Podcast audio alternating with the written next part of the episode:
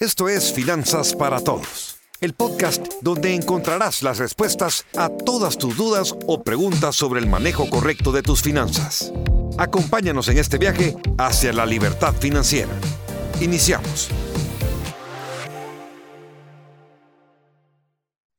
La cabina del Centro de Soluciones Financieras de Fisherman con una mañana tempestuosa Empezamos nuestro programa 943 de Finanzas para Todos.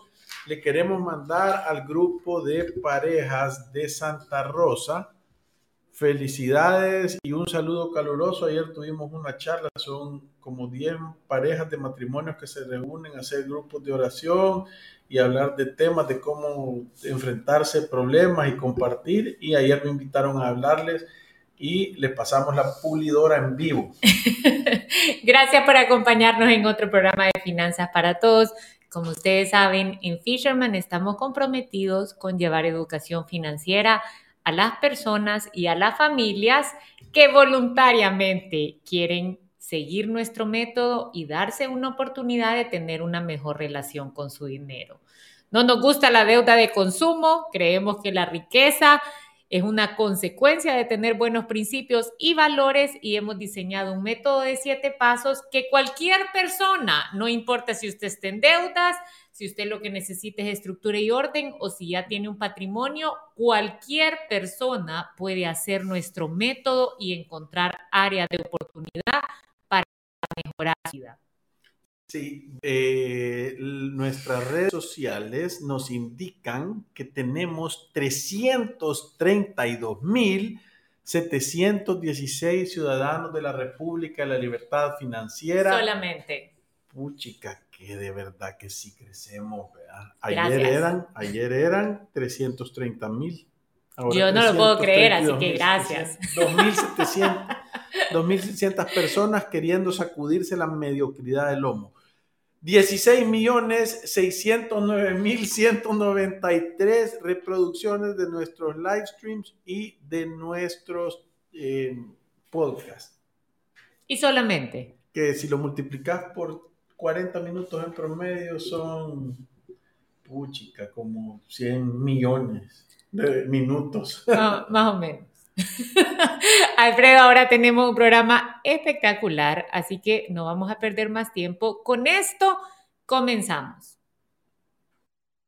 Bienvenidos ciudadanos de la República de la Libertad Financiera a Finanzas para Todos. ¿Te has puesto a pensar si hay algo que te impide tener una relación saludable con el dinero? Ya lo dijo el sabio Homero Simpson. Para mentir se necesitan dos. Uno que mienta y otro que crea. Y cuando las mentiras ganan fuerza de boca en boca, las personas terminan abrazando esos mitos como si fueran verdades absolutas. Lo mismo sucede con los mitos financieros.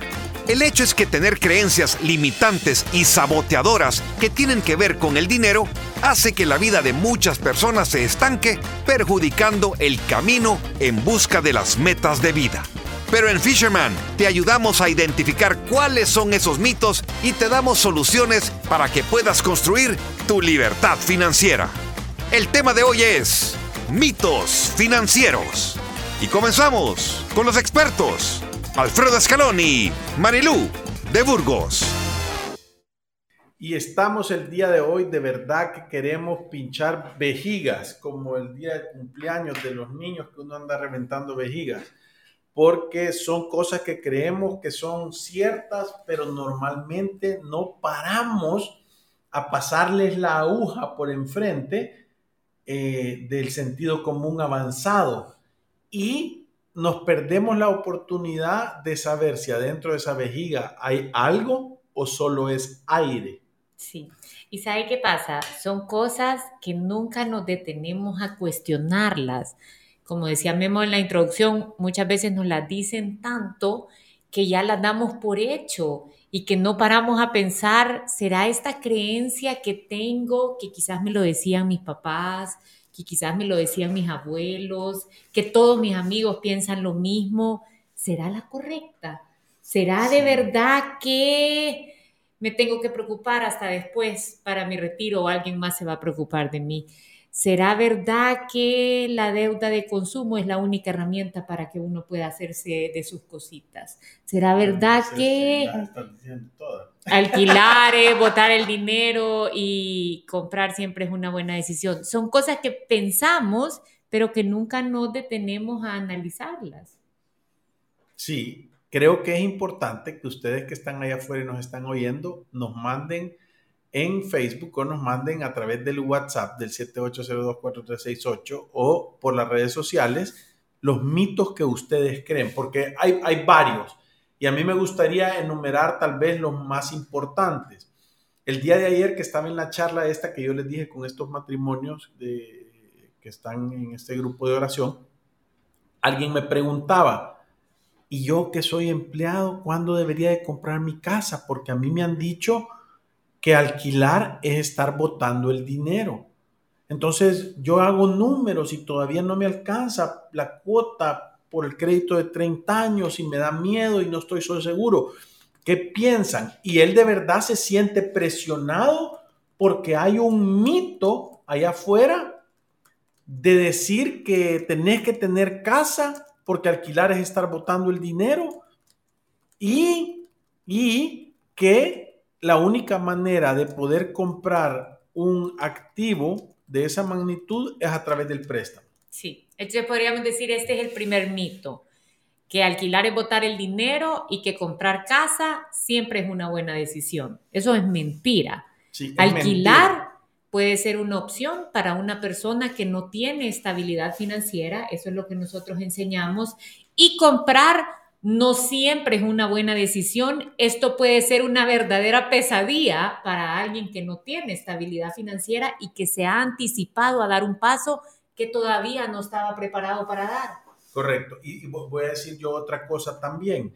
Creo que muchas veces eh, lo, que pasa es de que tú crees que alquilar es botar el dinero y puede ser, puede ser que lo esté votando si no se cumple una condición primordial que es con el tiempo, con el dinero que te está sobrando, ¿qué haces? Y yo lo voy a poner como con una cosa que yo de verdad oí a un amigo mío decir que me ha atacado de la risa, porque eh, uno fumaba y el otro no, ¿verdad? Entonces el que no fumaba le dice al que fumaba, ¿sabes que si vos hubieras agarrado el dinero de esas dos cajetillas diarias que te fumas y lo hubieras ahorrado, por todo el tiempo que ha fumado ya pudieras tener un carro Ferrari, le dijo. Y el otro le contestó y se le quedé viendo y le dijo, ¿y dónde está tu Ferrari? Sí. Entonces... O sea, que puede ser votar el dinero si no viene acompañado de un plan. Correcto. Ese es el punto que yo les quiero hacer. Tiene que tener un plan. Tener, o sea, yo, si yo decido alquilar, tiene que ser porque yo tengo un plan de la diferencia de estarla ahorrando y ese dinero ahorrado lo tengo invertido a un plazo para juntar el pisto para que llegue un momento que te puedas comprar tu casa en muchos menos años que 30 y que te salga más barato. Sí. Entonces, ahí si no es un mito.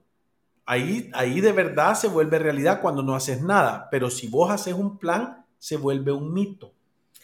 Y este es el número dos, y Alejandro lo está diciendo. Un mito es, si no saco las cosas a crédito, nunca me voy a hacer de mis cositas. A, mí me da risa, dice, es que no me alcanza y por eso lo saco a cuotas.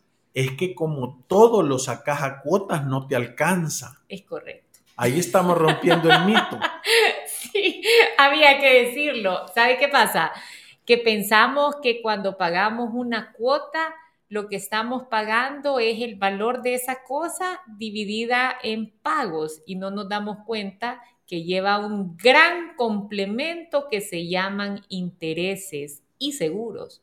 Entonces, si yo compro al crédito, en realidad estoy abonándole solo un poquito al valor de la cosa que estoy comprando y después estoy pagando un alquiler por el dinero que me han prestado.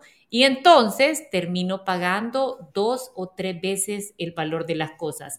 Este es el verdadero negocio de todas estas casas comerciales. Es un negocio financiero. Usted está buscándolo en TikTok, ahí está, pero ahí estaba uno que decía, una televisión que te cuesta 300 dólares, te la pueden vender en 36 cuotas de 17 dólares. Y eso que te podía haber costado 300 dólares, tú terminás pagando 612 dólares por el artículo, más del doble del dinero de lo que realmente cuesta. ¿Y sabe qué pasa con este mito? Que en realidad lo hace perder el poder en sí mismo. Lo hace creer que usted no puede ahorrar, lo hace creer que usted no puede conseguir las cosas de contado. Entonces, en realidad, también es como una mentalidad de víctima que nos limita a decir yo sí puedo comprarme esto. Es que te lo han hecho creer a través del tiempo que no tenés la capacidad de comprar una casa de contado, un carro de contado, una bicicleta, una moto, una televisión, una sala, nada. Y, ahí te están quitando la capacidad genuina que tenés de juntar dinero y tener paciencia. Te están, ¿sabes qué te están diciendo? Sos un impaciente. No creemos que tenés la paciencia para juntarlo. Sí, pero también le están dando como un espacio de comodidad, como pagar en cuotas se siente fácil hasta que sentís que el dinero no te alcanza, pero es hacia dónde vas. yo, les recomiendo que se metan al TikTok de fisherman.wm, que es el original, y busquen el, TikTok que hizo Marilu de, venga, venga, venga, venga. Venga, venga. Les va a dejar súper claro. Sí. Otro mito, mi profesor en la carrera de economía me decía que la deuda era buena. Sí. Y el profe estaba más estirado que Gina.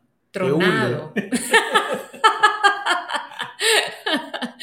sí, yo, vaya, este, este es uno de los grandes mitos. Trabaja con el dinero prestado, no si trabaje con el dinero de otros, no ocupe su dinero propio trabaje con el dinero de otros, pero déle su nombre y muchas veces todas sus garantías para poder tener algo con que respaldar la deuda que estás pidiendo sin tomar en cuenta que vas a pagar dos o tres veces lo que estás prestando. Entonces, es una posición bien cómoda y le voy a decir, las personas que creen en este mito gastan el dinero que prestan sin mucha preocupación o cuidado porque se siente que no es dinero propio hasta que lo estás pagando tú. Y muchas veces el negocio no funciona y lo único que queda es la cuota. Sí, eso es la, la experiencia, ¿verdad? Sí. La experiencia de pasar endeudado. Sí. Mira, yo también hay otro mito que yo siempre he visto, porque yo lo he escuchado cuando nosotros hablamos. Ahí vi a alguien que nos contestaba en TikTok y nos decía, y, y, y si yo gano el mínimo, ¿Cómo puedo hacer? ¿O es que sus consejos solo son para otro tipo de gente? Porque todos en El Salvador ganamos el mínimo. Todos. Entonces, imagínate, uno de los mitos es creer que lo que te está pasando a ti le pasa a todo el mundo. Sí. Yo, yo saqué un, eso me hizo ir a revisar y busqué en algún lugar y creo que lo leí, que el 12% de la fuerza productiva del país eh, tiene el salario mínimo. O sea que no es la mayoría, ¿verdad? La que tiene el salario mínimo. No, yo sacaron el ingreso promedio de la zona urbana una vez en un estudio de la Defensoría del Consumidor hace años. Yo me atrevería a decir que esto ha subido un poco y era como 515 dólares. Entonces no eran 300 dólares en ese tiempo o 360 horas. Entonces creo que una de las cosas que es importante de esos mitos que creemos es yo gano esto y así está todo el mundo. O sea, yo estoy fregado y así está todo el mundo el mito es ese, ¿verdad? Es mal de muchos consuelo de tontos. O sea, no, funciona así. Si a vos te está yendo mal, no quiere decir que a toda la gente le está yendo mal. Yo un montón de veces me siento con personas y les pregunto actualmente y en, todo, en todas las épocas que, yo he vivido y que, y que tenemos de estar aquí, hay gente que está reventada y que dice la situación está mal. No se vende ni una casa. Todo está fregado.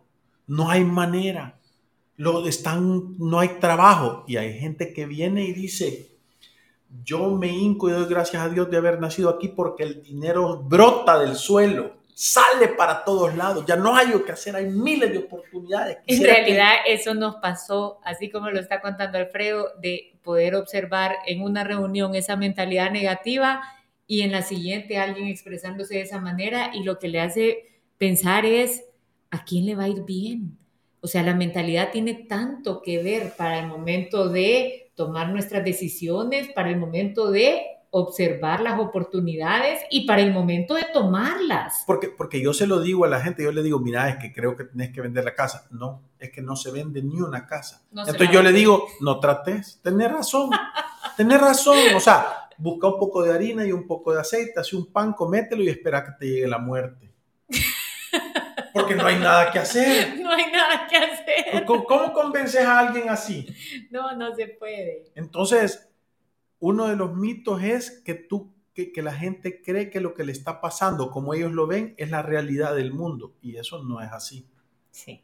Otro mito es, yo no puedo estar pensando en mi retiro si ni siquiera sé si voy a llegar a viejo. Eso es lo que nos dicen cada vez que empezamos a decirles, te vas a retirar, empieza a guardar.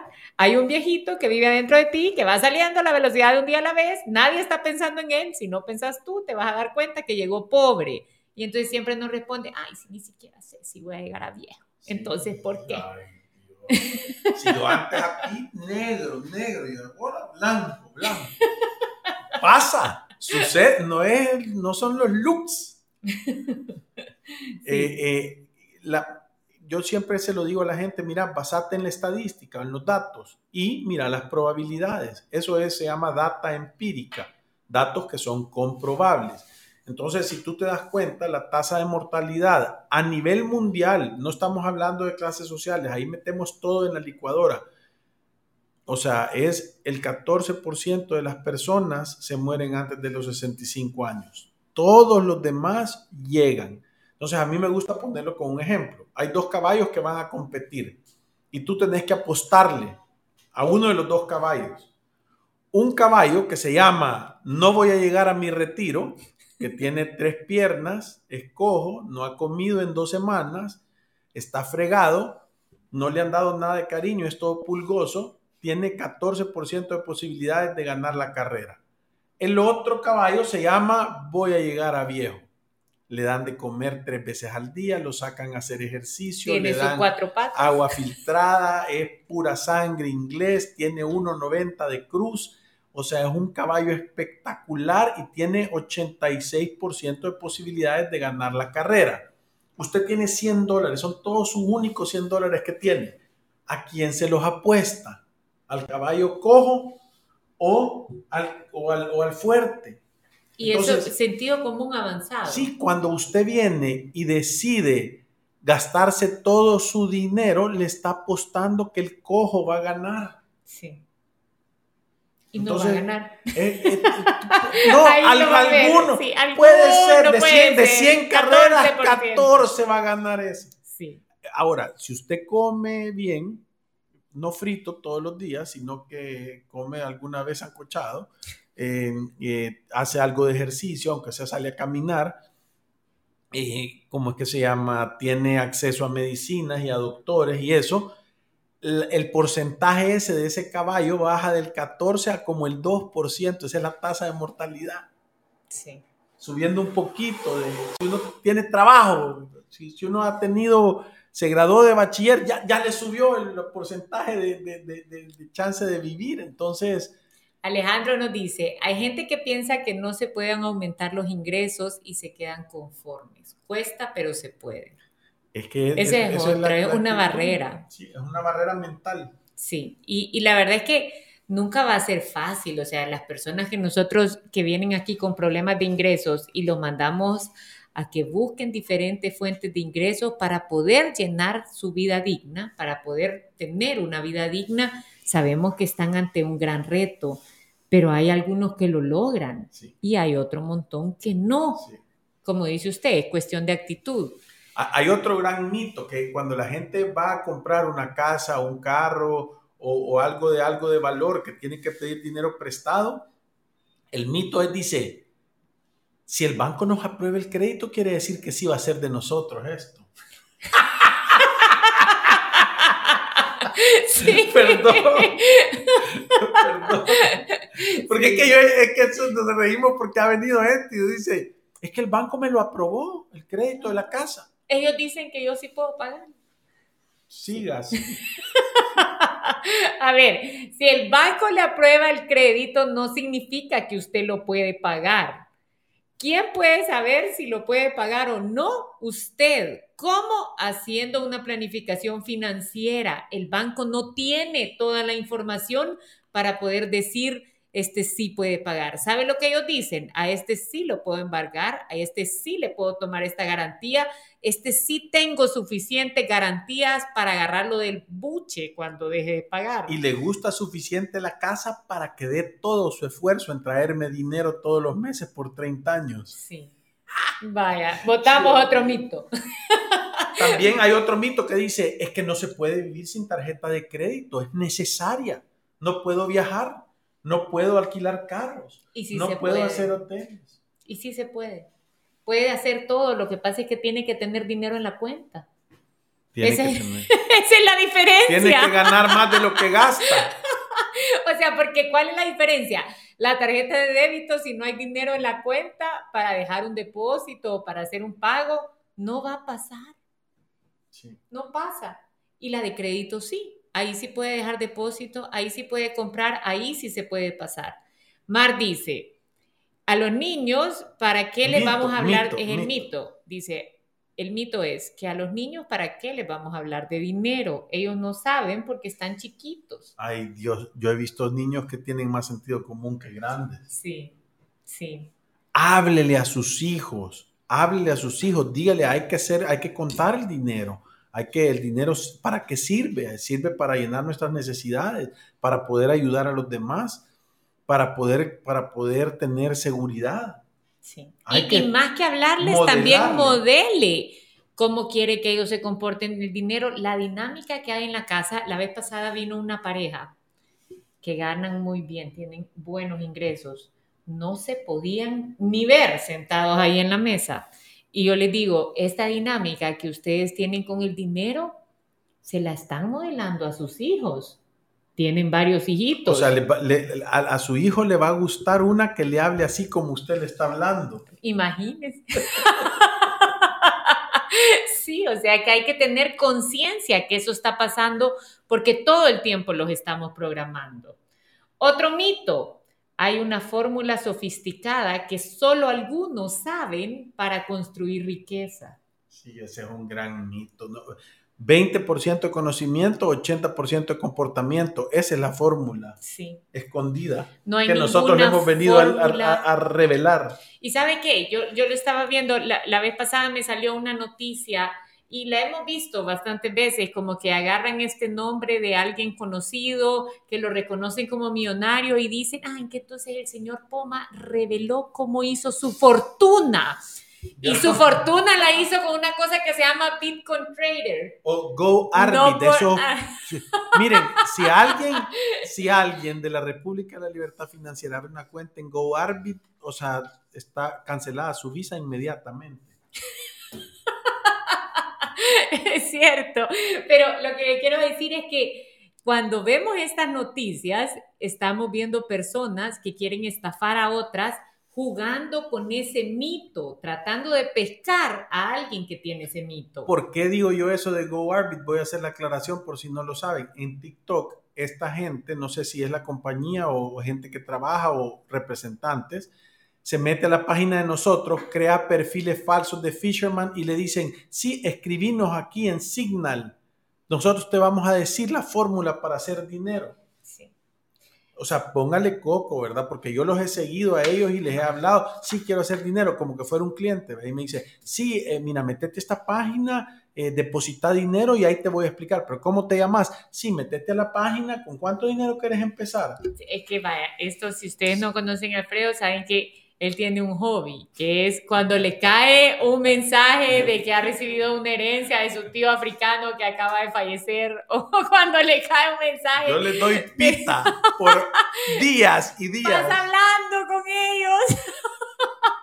Me dice, ¿cuánto quiere invertir? Me dice, ¿cuánto Y le digo, ya te mandé la transferencia. Es que todo el tiempo que pasa hablando conmigo, deja de estafar a otra gente. yo, ahorita tengo como a siete estafadores detrás de mí que están esperando que les mande transferencia. Que les mande la transferencia. ¿Sabe qué? Hay otro mito que, que de verdad no nos damos cuenta con qué facilidad lo usamos, pero es viene enfocado en idolatrar el dinero, pensar el dinero es la felicidad o el dinero no es la felicidad, porque cada vez que decimos eso, lo estamos viendo como un fin y no como lo que realmente es, que es una, herramienta. Consecuencia, y es una consecuencia. Sí.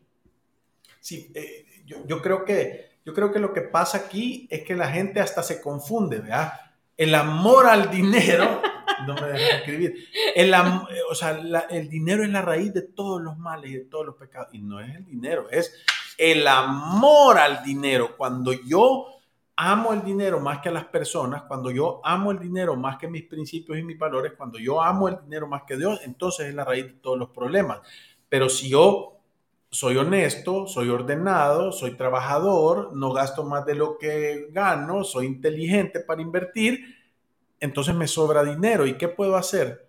Puedo salvarle la vida a alguien que necesita medicinas, puedo tener una casa para darle protección y seguridad a mis hijos, los puedo educar. Entonces, tener dinero no tiene malo, tener dinero untado en el corazón y que eso sea lo más importante, eso es malo.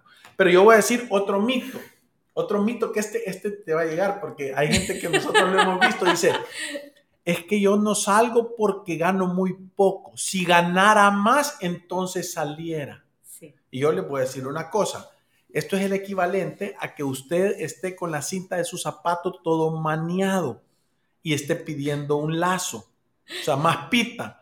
Si con la cinta del zapato está hecho nudo, si le damos un lazo, más yardas, lo, ahorcado lo vamos a encontrar. solo piénselo así. Si ahorita está hecho nudo con un poquito, imagínese le dieran más.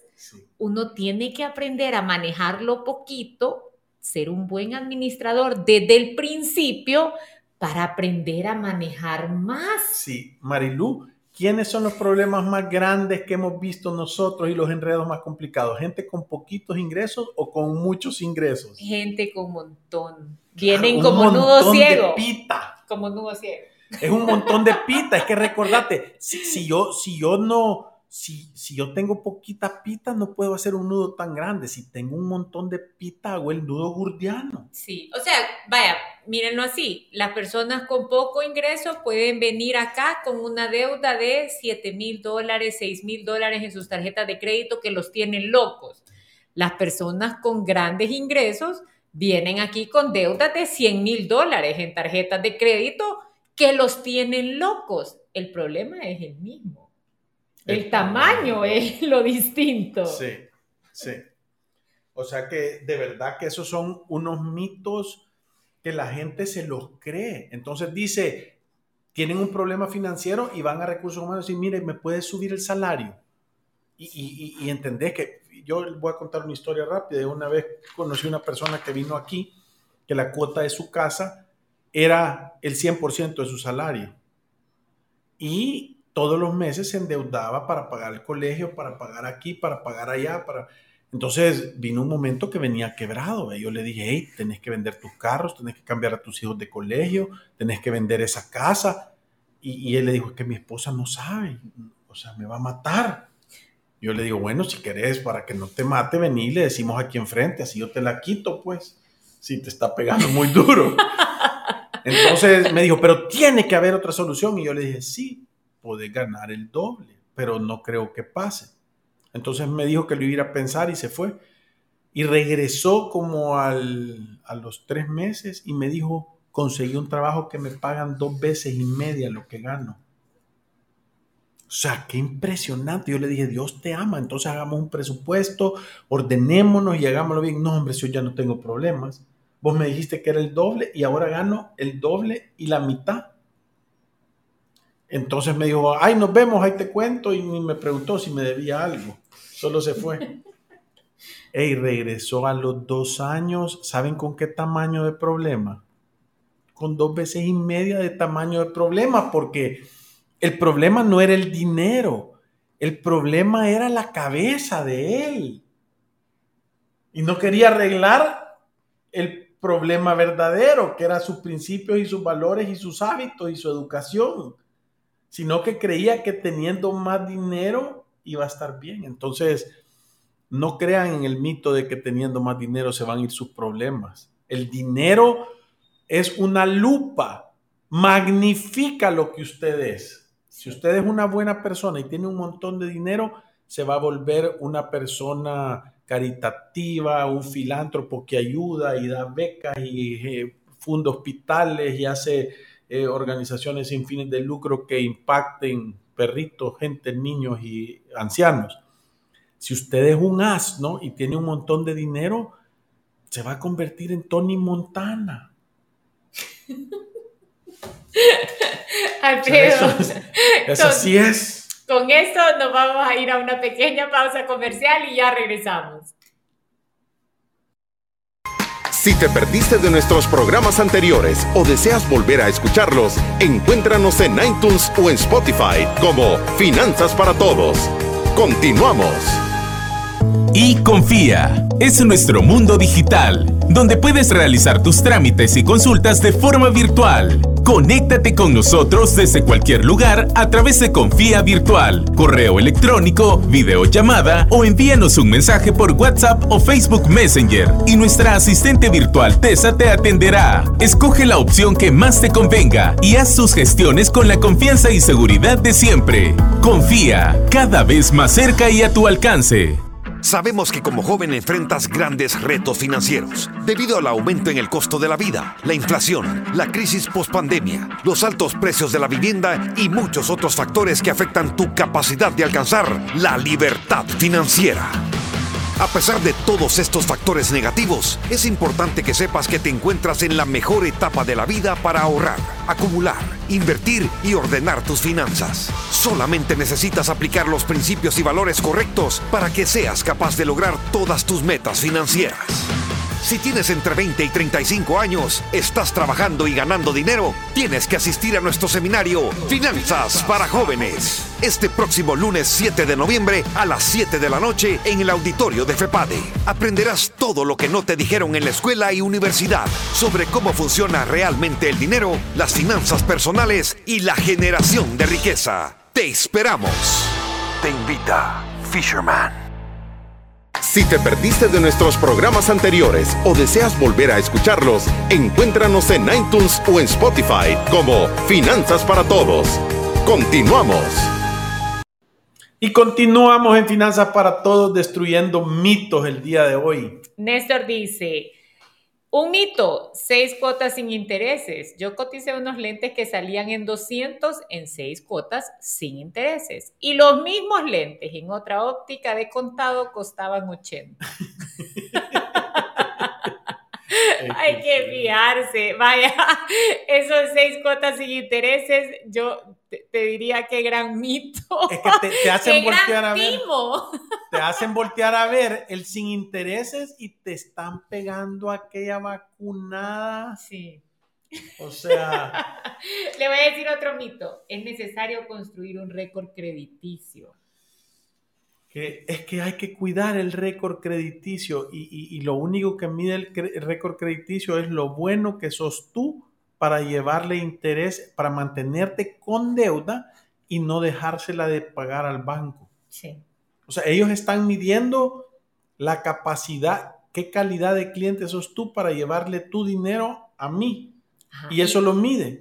Y a veces dicen, es que yo, yo soy A como que eso fuera como yo tengo que éxito. Fuera así, como yo soy A. Yo soy triple A y eso es solo A significa asmado sin la P. sí. Vaya, le voy a decir otro mito.